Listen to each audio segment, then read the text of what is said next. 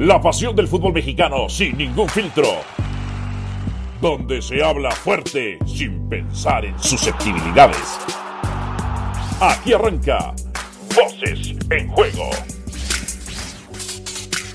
Hola, ¿qué tal? Bienvenidos, capítulo 13 de Voces en Juego. Hoy junto al señor Ricardo Push. ¿Cómo estás, Ricardo? Qué milagro verte y escucharte además.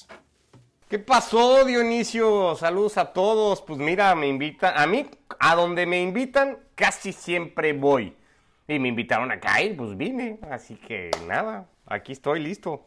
Qué bárbaro, no te hagas el sufrido, no te hagas eh, como que el que no te invitan, que lo que eh, te gusta a ti, por supuesto, es, eh, ¿cómo se llama? Trabajar lo menos posible y disfrutar más posible la vida. Pero bueno, oye. Mira, es que yo trabajo para vivir, hay quien vive para trabajar, cada quien es libre de llevarlo como quiera. Ah, no, sí, y, hay quien, y hay quien necesita trabajar para poder vivir, ¿no? Oye. Eso, eso la mayoría, yo creería. Dime. Oye, a ver, este, ¿en dónde estás tú en el tema de la selección mexicana que participa en Copa Oro?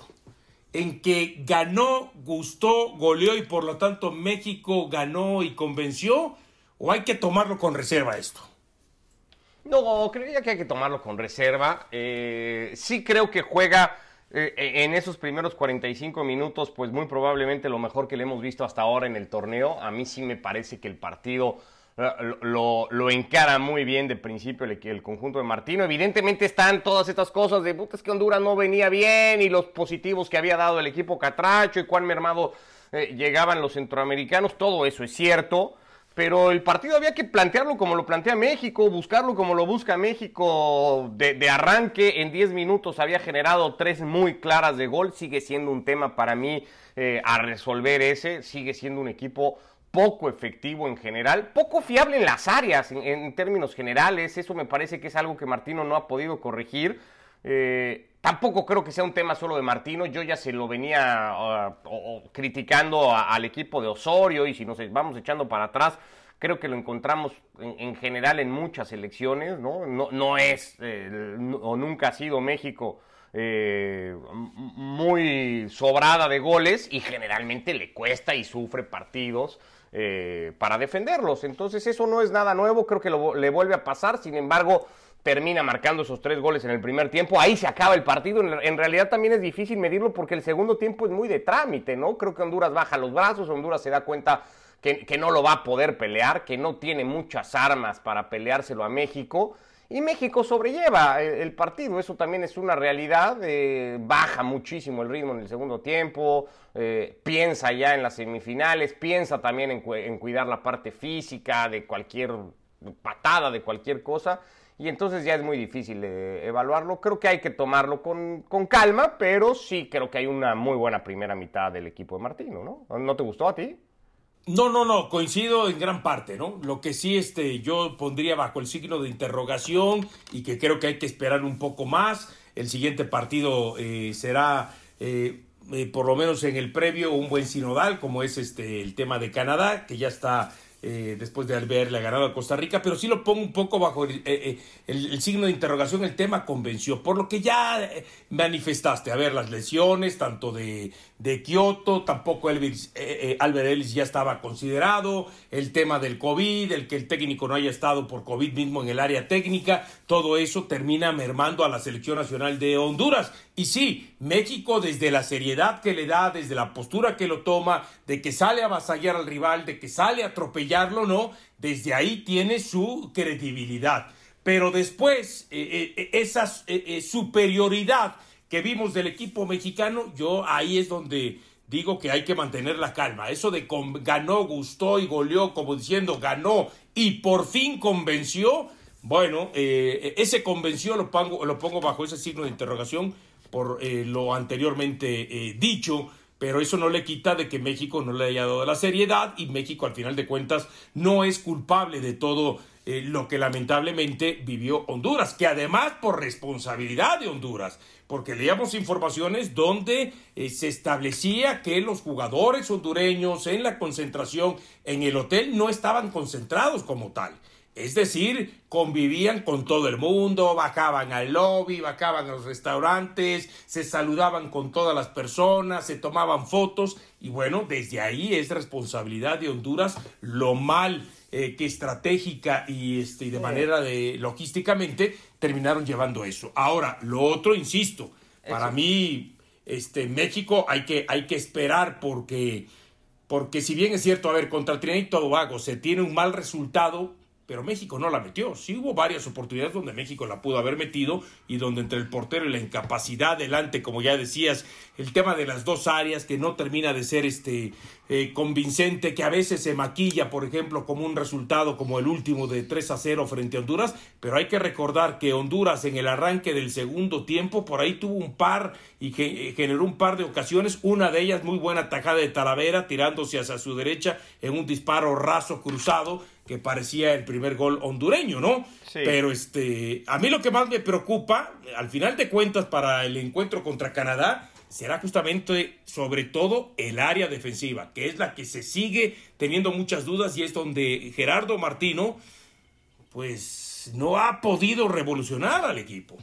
Sí, ah, dos cositas rápidas, nada más de esto que decías, eh, sin, sin meternos mucho yo no señalaría tanto o, muchísima más responsabilidad de la que en medio de esto que estamos viviendo a nivel mundial pueda tener el equipo hondureño. Yo creo que hay muchísimas muestras, lo, estamos viviendo en Juegos Olímpicos apenas ahora. Eh, es muy difícil mantenerse eh, 100% seguro si lo queremos ver así. O sea, creo que todos estamos expuestos a contagiarnos en cualquier momento y dentro de un equipo de fútbol donde pues están todos juntos y hay una concentración y tal eh, un positivo pues puede terminar en lo que terminó sucediendo en Honduras. Es decir, eh, no quiero caer mucho en este debate, pero bueno, creo que señalar así como de irresponsables o de no haber mantenido todas las medidas necesarias es muy difícil porque no es el único caso en el deporte o en un equipo en el que se han dado casos eh, de contagio y no va a ser lamentablemente seguramente el único, ¿no? Entonces, eso nada más. podría verse exagerado, quien nos esté escuchando va a decir estos par de locos eh, dramáticos, ahí están como siempre buscando lo negativo si México no ha recibido un solo gol en el torneo. Eso es cierto, ¿eh? sigue siendo la única selección que hasta el momento no ha recibido gol. A mí lo que me parece increíble o alarmante o un, o, un detalle que evidentemente Martino tiene que saber identificar y sobre el que se tiene que seguir trabajando es que con todo y, el dominio muy marcado que ha tenido en cada partido, porque creo que los ha dominado México y indiscutiblemente ha sido muy superior a los rivales, es increíble que le sigan generando. O sea, que prácticamente cualquier equipo que enfrenta a México en algún momento del partido esté resuelto el partido, se haya confiado México, esté todavía ahí apretado, tal, le genera ocasiones. Si nos remitimos a aquel 0 a 0 ante Trinidad, no sé si la más clara de todas, pero hay una pelota clarísima de Trinidad en aquel centro eh, espantoso, un centro chorreado que pasa raso por todo el área mexicana y que no empuja un trinitario de milagro. México perdía ese partido si ese gol cae. Y lo que ya dices tú, Honduras con todo y eso, que el ritmo del partido baja, que es otra cosa en el segundo tiempo, encuentra un par de ocasiones para plantarse en el área y, y exigir a Talavera. Esas cosas México las sigue permitiendo en casi todos sus partidos y me parece que si tú dominas el partido y si tú lo tienes ya encaminado 3 a 0 y tal, tienes que ser capaz, bajo la, lo, que busca Martino, que es controlo el partido desde la tenencia de pelota, desde la posesión, ¿no? Desde yo marco el ritmo del partido. Pues desde el mismo resultado, ¿no? Si ya lo vas ganando. Claro, tienes que ser capaz que el partido se juegue lejos de tu área. O sea, que no, no hay necesidad de que el otro equipo, por más 3 a 0 que estés ganando, vaya y te pise el área, ¿no? Y, eso creo que México no, no, no, todavía no lo logra hacer. Y, es un pendiente, ¿no? De ahí en más, eh, yo sigo destacando eh, que hay un mérito en el equipo, que hay una idea clara, muy clarita. Martino ha mantenido básicamente el 11, ha movido ahí algunas cositas. Me gustó lo de Jonathan, porque yo creo que el Guti había cumplido bien. Pero ver a Jonathan ahí me gusta, es un tipo que le da otra cosa porque tiene más físico, porque tiene más presencia, creo que tiene más despliegue, más eh, box to box, si lo queremos ver así, marcó un muy buen gol en la pelota que termina prendiendo Jonathan. Eh, entonces eso está bien, ahí le va buscando en el tema defensivo, ¿no? Porque Moreno se había perdido los primeros partidos, ya regresó, eh, ahí está esa dupla, todavía me parece que es de lo que más dudas le puede generar. pero en general es más positivo que otra cosa lo que ha hecho México hasta ahora en el torneo, ¿no? Y no descarto que contra Canadá vuelva a repetir Jonathan Dos Santos. Porque, a ver, seguramente. No, después de Guardado, el que le gusta más es Jonathan Dos Santos. Lo vimos en aquella final del 2019 contra Estados Unidos, ¿no? Es cierto, ah, eh, se reportó después con el equipo mexicano tras jugar con su equipo y ya una vez que lo sintió recuperado, este, el Tata Martino lo pone de arranque. ¿Y por qué pienso que lo va a repetir? porque esta selección de Canadá eh, tiene prácticamente su equipo lo componen jugadores que están en la MLS. Y Jonathan perfectamente, pues conoce esta clase de jugadores. Oye, en el tema de la Olímpica, tú fuiste de los que ya, este, eh, por cierto, y si la quieres te la doy ya querían medalla. ¿Qué fue? Este, desde el ah, primer, este, sí, desde el primer partido ya querían medalla. Aquí tengo una medalla. Si, si, si me dices que después de lo que viste en el primer partido ya sentías que México merecía medalla, te la doy de una vez. Y, o, o, de qué lado eres? ¿De los que ya México merecía la medalla o que había que irse paso a paso? Me, asustas con ese tipo de declaraciones porque entiendo que estoy en una zona bastante barrio, entonces de repente escucho eso de si la quieres te la doy y tal, y no sé bien cómo reaccionar, no sé si estoy... A la ¿En dónde estamos hablando, ¿eh? ¿En dónde estoy? ¿En dónde estoy? ¿No? ¿En dónde estoy parado? No lo sé bien, pero bueno, que... Eh, no, eh, A mí me, ha gustado en general la selección, creo que evidentemente es difícil decirlo cuando vienes de perder el partido que pierdes con Japón, creo que lo que le pasa en ese partido es que lo, lo, arranca mal el, el conjunto de Lozano, pero después el trámite del partido tampoco creo que haya sido tan malo. Es cierto que pudo haber tenido una reacción antes, ¿no? Termina cerrándolo muy bien, exige, tiene una pelota que pudo haber sido la del empate en ese último cabezazo que saca muy bien el guardameta japonés al córner. Eh, en general creo que bien, yo creo que México lleva un equipo muy competitivo. A mí me gusta el equipo que, que, llevó Lozano.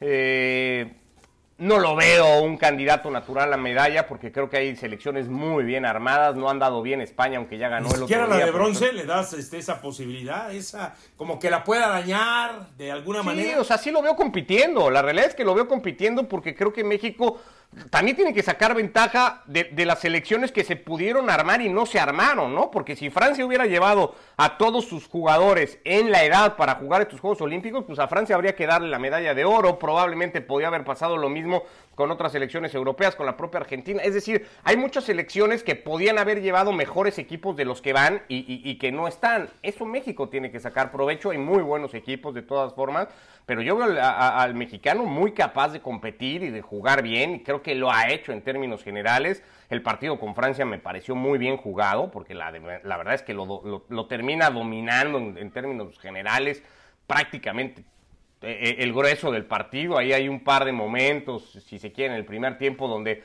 a Ochoa lo inquietan un par de veces, nada serio me parecería, lo, termina jugando muy bien. Y luego vuelvo a lo mismo, ¿eh? a mí el partido con Japón tampoco es que sea un partido que diga no sirvió de nada, tirémoslo a la basura. Yo creo que México rescata un montón de cosas, desde lo estadístico lo domina, o sea, el, el que no ve el partido y se queda con los números, pues dirá pues México lo pierde hasta con cierta injusticia. Yo creo que es un eh, comienzo de partido malo de México, combinado después con el penal de Montes y tal, pero, pero luego el desarrollo de partido no es nada malo, ¿no? Entonces yo creo que ahí yo diría relativamente malo, ¿no? Porque las dos primeras este, opciones de pisar área las tiene el México. Tan es así que entra por izquierda justamente eh, Alexis Vega y en lugar de pegarle a la portería termina metiendo un servicio donde nadie llega. Sí, pero... ¿eh? Por eso digo yo, relativamente malo en ese aspecto, porque eh, se convierte malo a raíz de que recibes el gol, a los siete minutos y que cuatro o cinco minutos después terminas cometiendo la falta otra vez César Montes. Hablabas del tema defensivo en la selección mayor, si bien es cierto no es este eh, tan, tan fijo en esta selección olímpica, pero César Montes dos partidos que comete dos penales a final de cuentas, ¿no? No, en no, uno pues a lo mejor intrascendente ya ese penal porque no le sería de mucho a, a la selección de, de Francia más allá que se acercaba en el marcador, pero acá de plano sí te termina eh, clavando una, eh, una, una, espinita más, ¿no? Pero a ver, tú dices o, comparas el tema Montes con los problemas defensivos de la mayor, lo que dices de Alexis tiene que ver también con los problemas que, tiene eh, el, primer equipo, la primera selección mexicana con la definición. Es decir, a esta selección, más allá de que le hizo cuatro a Francia en, el debut, tampoco le sobra gol. Tal no le sobra gol que hemos criticado mucho, se criticó mucho si era Henry Martín la mejor opción para ser el 9 de este equipo. Puede jugar Aguirre, que el otro día cuando entró terminó marcando pero tampoco es que ninguno de los dos sea hoy una, un, futbolista que digas, pues este es el que le va a llenar los zapatos y, es un 9 de garantías, un goleador, un... No, lo tiene esta selección.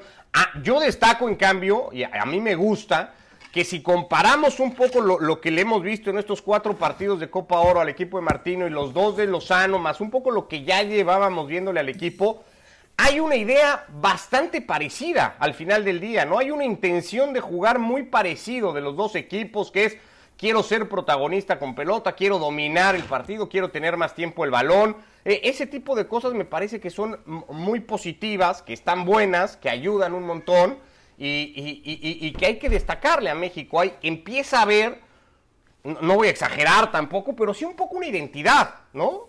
Creo que México no ha sido nunca una selección de, una idea clara de juego y, nos pasa un montón porque además somos una, un país como varios que cada cuatro años cambia de técnico, que no hay una continuidad, que no hay un decir vamos a hacer, o sea, si tú hoy sales y dices cómo juega México, cómo ha jugado históricamente, pues es difícil decirlo, porque no, no eh, aguerridos, compiten, van de mucha entrega, pero en cuanto a estilo de juego, perdón, no, no sé si lo podemos definir. Y hoy si vemos al equipo de Lozano y al de Martino, pues más o menos empieza a ver como una línea. Lo que pasa es que la identidad, ¿sabes qué? Este, eh, Rick, pienso yo, que tiene que ver con las características de los jugadores que tenemos.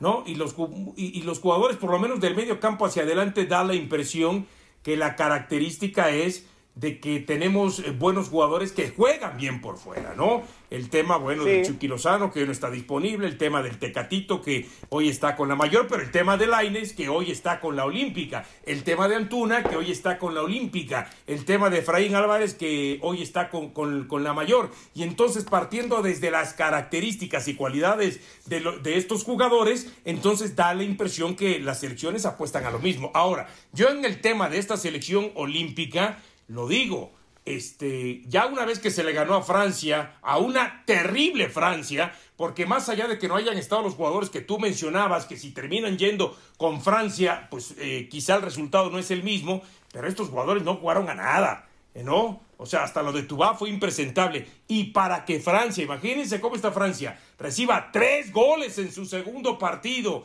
de la selección de Sudáfrica, o sea, es, es de llamar la atención. Por eso digo, ni somos tan buenos ni los candidatos al oro para cuando se ganó a Francia y ahora tampoco se puede descartar cuando se ganó a Japón, aunque yo en la previa de este torneo, y lo mantengo, es, veo difícil que esta selección obtenga medalla y no era por la calidad o el talento individual de cada jugador, eh, que además muchos de ellos son titulares en sus equipos de primera, sino porque lo que fue el preolímpico y lo que fue esa gira por Marbella, que son los antecedentes más recientes antes de llegar a este evento, pues veíamos que la selección jugaba mucho al pelotazo, al trazo largo, a buscar, a ver allá arriba quién la agarraba y quién de pronto se inspiraba.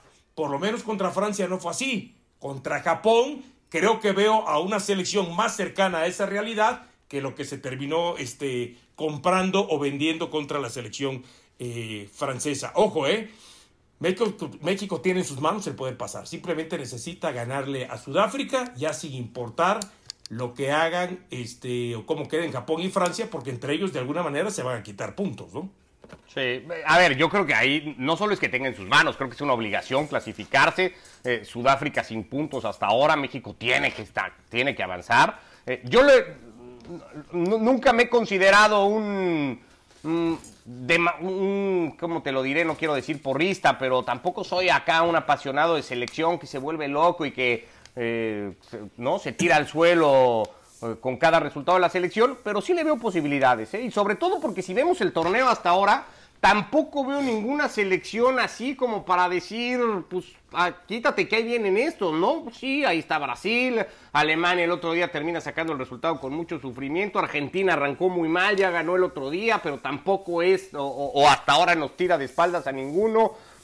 España ahí por la mínima y además con el tema de Ceballos y de Mingueza hay que ver qué va a terminar pasando con los dos, aunque no descartados, en fin.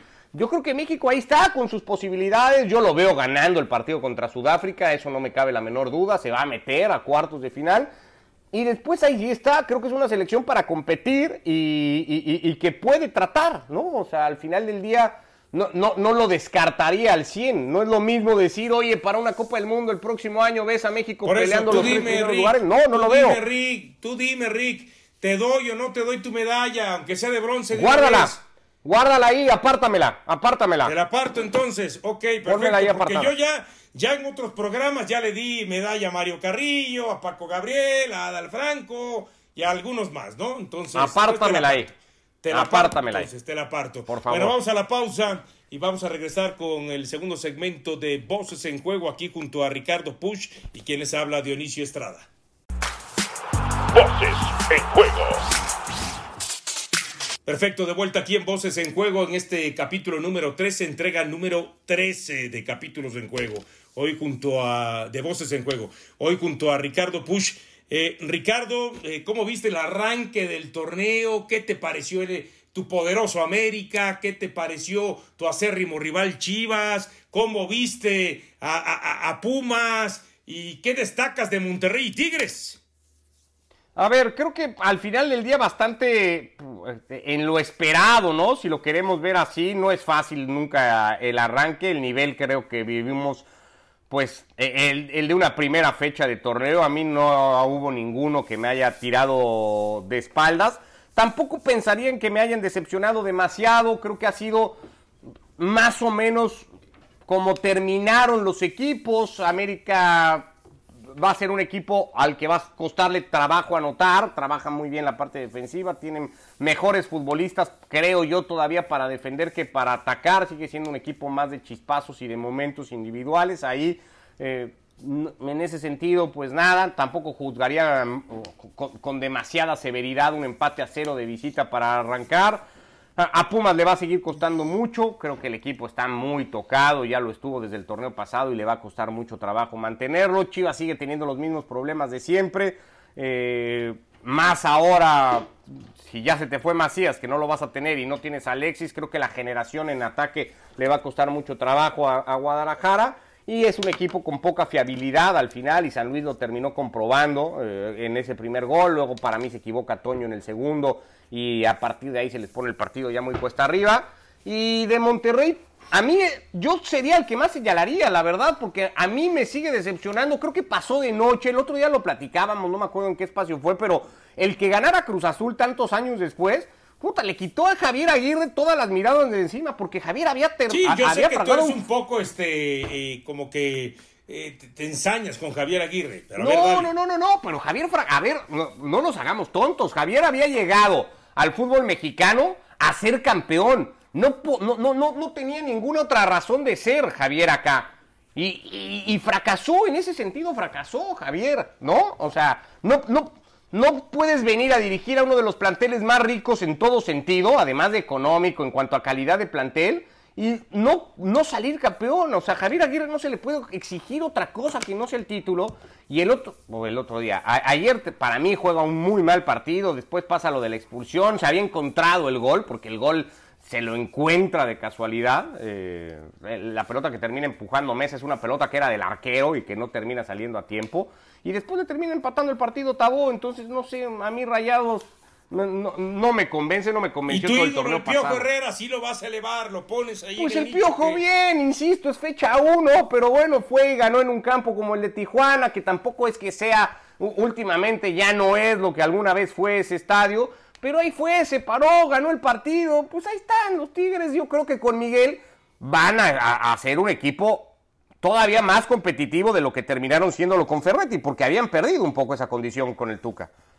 ¿no? Mira, lo, de América, actuación gris, actuación gris. Yo pensé que los primeros 45 minutos vería un América distinto a lo que estaba eh, había pasado en el torneo anterior, porque por lo menos me dio esa impresión de querer jugar un poco más en territorio del rival, pero después entendí que es porque así le jugó Querétaro, echado más atrás, protegiéndose bien, y América sigue del medio campo hacia adelante con lo mismo, sin variantes, sin opciones, dependiendo de un gol de táctica fija, ya sea en tiro libre o en tiro eh, de esquina, de la inspiración de alguna individualidad y priorizando lo que es el bloque defensivo. Para mí sí termina siendo un empate gris eh, del América ante el equipo eh, de Querétaro. Después, lo de Guadalajara. Cuando yo te tiro el número de que eh, llegaba Atlético de San Luis de los últimos 45 puntos de visitante que ha disputado, solamente ha rescatado tres, yo lo de Guadalajara lo termino dejando en impresentable, porque si bien es cierto que tiene cinco jugadores con los que no puede contar Bucetich en el arranque del torneo porque están en selecciones, durante mes y medio ha preparado a un equipo para afrontar estos dos o tres primeros compromisos. Pero no le sobra nada a Chivas, Dionisio, no le sobra nada a Chivas y si le quitas a cinco futbolistas, pero Ricardo, pero del otro, lado, del otro lado que estamos hablando, estrenan técnico con Miguel Méndez, 41 años el técnico. Además, en profundidad de extranjeros es uno de los equipos que menos extranjeros tiene. Y si le agregamos a eso que es un equipo que ha este, quedado con muchos mexicanos y muchos jóvenes, pues uno dice, desde ahí partimos que los de Chivas son más experimentados, que Chivas tiene un técnico experimentado, que conoce el fútbol mexicano, que los jugadores de Chivas tienen mucho más recorrido que varios de los jugadores que tiene el San Luis. Y además, si Chivas en los últimos tres partidos del torneo regular no aceptó gol en su casa, pues uno pensaba, Chivas por lo menos tenía que sacar la victoria. Y no que termina perdiendo por todo lo antes señalado o que ya comentaste. No, de que Chivas no fue capaz, de que el error de Toño Rodríguez, de que el equipo eh, se va abajo 2 a 0 y es difícil. O sea, es imperdonable, pese a las ausencias, que Chivas haya perdido contra un. Si Chivas está limitado, como tú dices, eh, eh, Ricardo, San Luis todavía está más limitado y menos trabajado.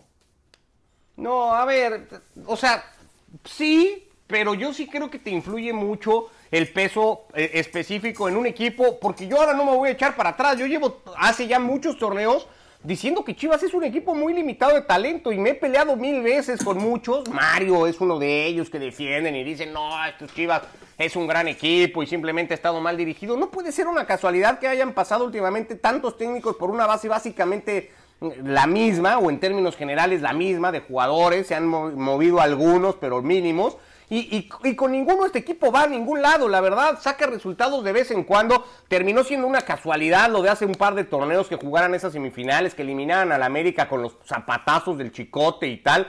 Fue una casualidad absoluta, como fue una casualidad aquella, no me voy a remontar a todo eso ni caer en la polémica, pero había sido una casualidad que el equipo también saliera campeón de liga con Almeida, es decir, Chivas no está para estas cosas.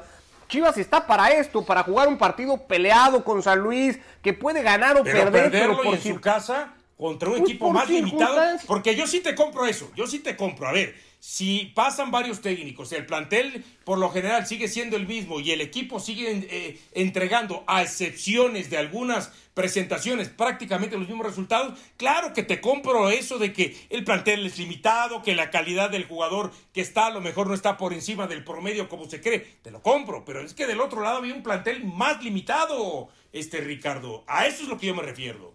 Me refiero. Sí, pero digamos que era un partido como, como hay miles de, de, dos equipos, pues eso, para seguir en el término limitados, pues, y, es, y en ese partido pues puede ganar cualquiera, sí, hay uno siempre más obligado, en este caso estoy completamente de acuerdo, o sea, eso no lo vamos a discutir, era Chivas el obligado, o sea, lo que termina siendo San Luis, fecha uno, voy a Guadalajara y le gano el partido, es como para que San Luis diga, pues ya dimos un, un, un primer gusto ahí, ¿no? No sé si va a ser el más grande, además que de este equipo, cuando menos en términos de visitante pero tampoco es que sea como, no, ¿sabes? O sea, no estamos hablando que perdiera Rayados o que perdiera América o que perdiera Cruz Azul, no, o sea, perdió Guadalajara al final del día. Chivas está para perder contra cualquiera. Entonces, cuando dices perdió, perdió Guadalajara, o sea, normal, estás diciendo. normal, normal. Pues sí, sí, la verdad sí, la neta sí. O sea, no, no, no me asusta que, que pierda un partido de Chivas no digo, neta, ¿cómo? Chivas perdió, pues diría, ah, ok, pues perdió Chivas, pues sí, más o menos. Pues entonces lo normal, Entonces lo, lo, inesperado hubiera sido que Chivas ganara, gustara y goleada en ese primer partido. Eso sí, eso sería una, esa sería nota de par en prensas. O sea, el día que Chivas gane, guste y golee, paremos prensas. Ocho columnas, ocho columnas la sí, sí, sí, sí, sí, sí, sí, por supuesto, ¿no? Bueno, yo insisto, Chivas no tenía por qué darse el lujo de perder este partido. Sí, lo termina perdiendo porque el resultado ahí está, 2 a 1, pero veía o sea, sí llamo impresentable esto porque tenías todas las condiciones a tu favor para poderlo ganar y ante un rival asequible. Bueno, vamos a ver eh, finalmente qué tanto esto le puede pesar a Bucetich, porque yo soy de Dile algo tú Aguirre, ¿no? Porque tú con Aguirre eres muy flojito. Para como eres con todo, no, no, no, eres muy flojito, eres muy flojito con Aguirre. No, no, no, no, a ver, la peor presentación termina siendo la del Monterrey. Porque hay quien me dirá, no, pero es que teníamos siete ausencias. Sí, tenías siete ausencias. Pero en tu cuadro titular ante el equipo de Puebla tenías ocho jugadores extranjeros. ¿eh? Que cualquiera de ellos puede ser en, en otro equipo igual de titulares como lo son en, Monterrey o como algunos lo van a terminar siendo. Estamos hablando de que estaba Andrada, de que estaba Estefan Medina, de que estaba Vegas, del tema de Craneviter el tema de Duban Vergara, de Vicen Jansen, de Maxi Mesa, y por ahí se me va alguno que otro. O sea, es un equipo que tú lo ves y dices, ¿dónde le ves las ausencias, como están diciendo? O esas a siete ausencias. Por supuesto que el de Monterrey.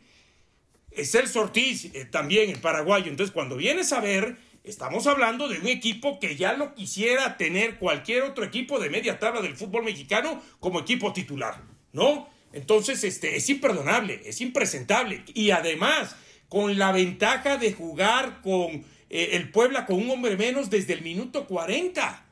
Y que no fuiste, es más, cuando empieza el segundo tiempo y dices tú, no, pues soy Monterrey y en este momento le va a pintar la cancha al Puebla y le va a hacer ver de que efectivamente ellos tienen un hombre más.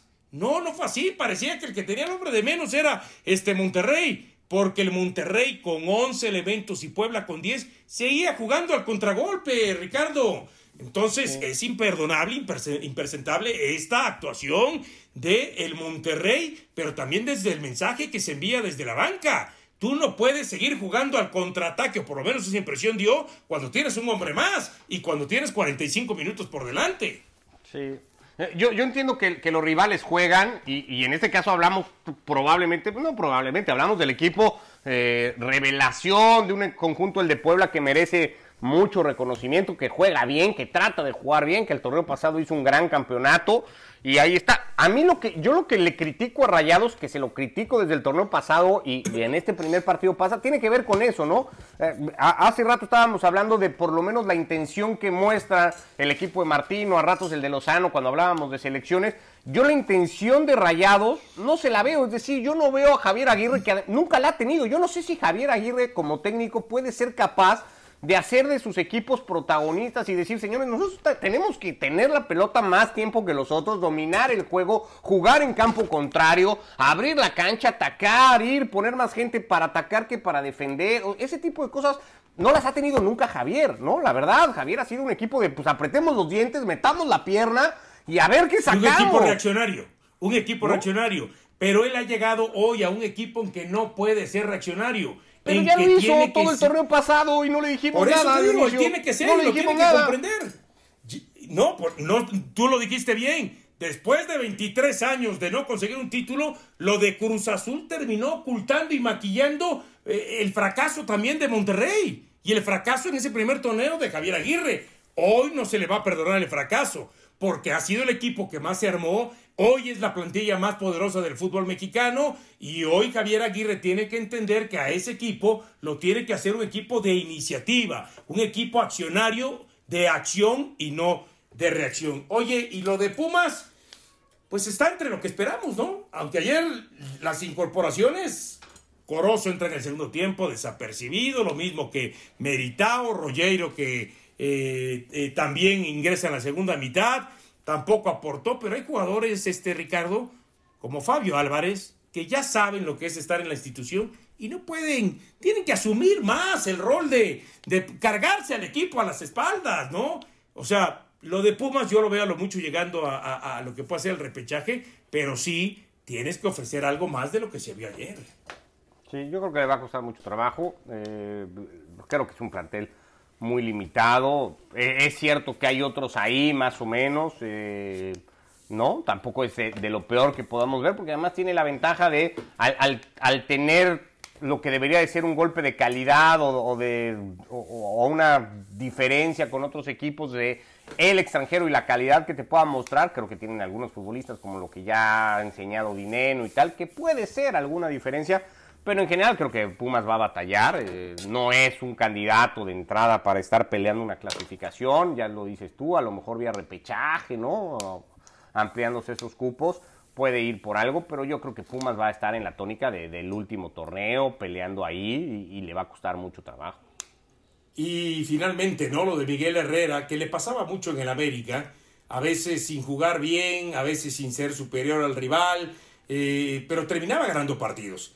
Y el partido contra Cholos, a ver, Cholos, eh, antes de que le metieran el primero, tuvo posibilidades para marcar e irse adelante. Una vez que le meten el primero, tiene posibilidades para empatar y quizás hasta para irse hacia arriba. Le clavan el segundo y después simplemente le da para recortar el marcador. Pero, pero sí, por lo menos desde la intención de este equipo de Miguel Herrera en relación a lo que antes tenía Tigres, solo la intención es ser protagonista, es eh, buscar más este, eh, arriba el, balón, es este, jugar en territorio contrario y desde ahí pues se va a empezar a marcar la diferencia.